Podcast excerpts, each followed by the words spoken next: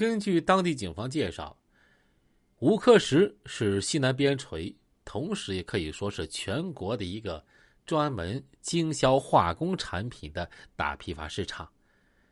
它位于城市和农村的边缘地带，接近城边规模庞大，商府众多，车水马龙，人头攒动。这形式有点像，啊，同样全国闻名的沈阳五爱街服装批发市场，只是这儿经销的不是服装，而是各种建材，而且，仅五克石周边就有草图上那样的大桥无数。怎么办呀？既然人已在成都了，就不能无所作为，更何况，但凡刑警都知道。追捕工作最好一鼓作气，穷追不舍，哪怕延误时机，走漏风声。在没有办法的情况下，孙伟十分沉着冷静。他手拿那张草图，一遍遍分析、研究、琢磨，又和当地刑警支队的侦查员和几个派出所的警员共同研究。成都本来就是个盆地，城市构造又挺独特的。像童海良所说的什么“经过一个大桥、一个涵洞”之类的标志实在太多了，在这儿根本就不算什么标志。没有具体地点，一时间谁也说不清草图上的位置究竟是什么地方。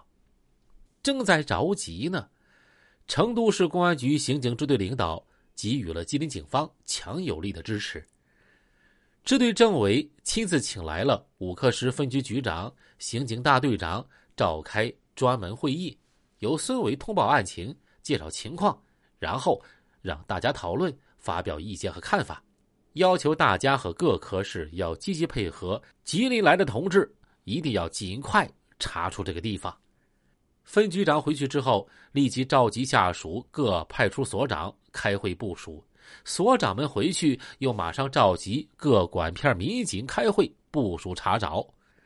为了尽快抓捕另外一个重要的部级逃犯江晓东，成都几乎整个庞大的警察机构都在同一时间高速而缜密的运转起来了。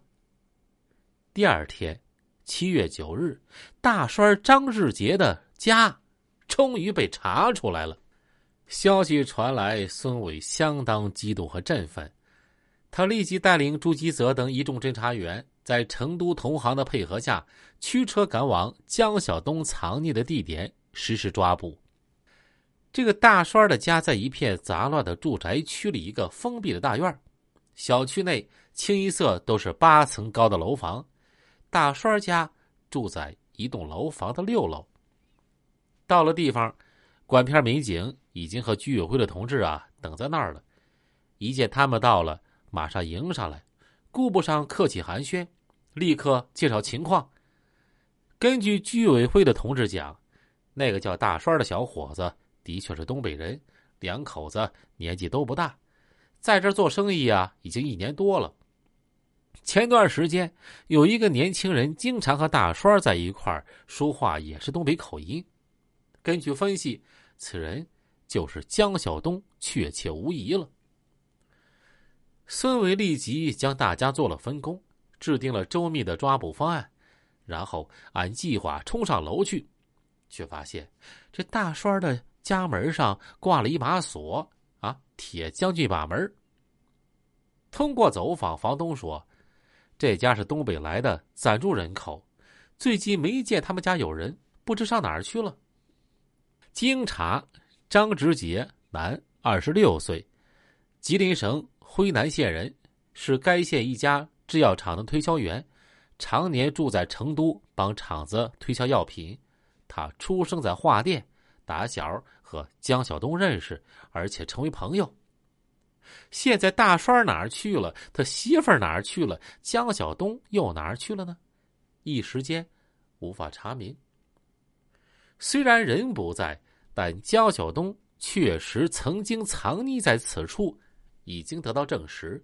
下一步就是如何尽快的找到。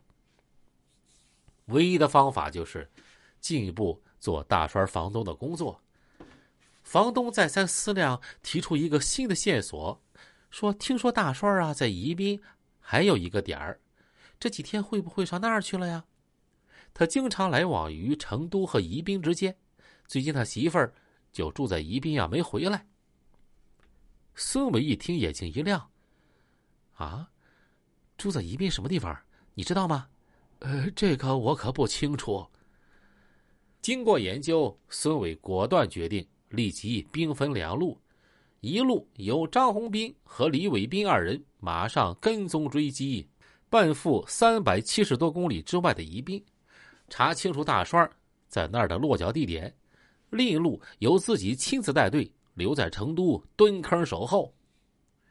同时，在吉林审讯童海良的时候，他似乎也提到过宜宾，而且他也去过那个地方。当时孙伟思路很多，也顺手画了一张草图。现在，他终于啊，又翻包把这草图给找出来了，一块儿。交给了张宏斌和李伟斌二人带着。刻不容缓，张宏斌、李伟斌领命之后，当天下午就乘车赶往宜宾去了。宜宾自古以来就是一个著名的酒乡，位于四川省南部，啊，是一个非常迷人的小城。同所有追捕一样，到了宜宾，侦查员顾不上休息游览。和当地公安机关取得联系之后，立即投入工作。相对来说，由于宜宾地方小，因此在那儿查找那张草图上的地址，要比在成都容易得多。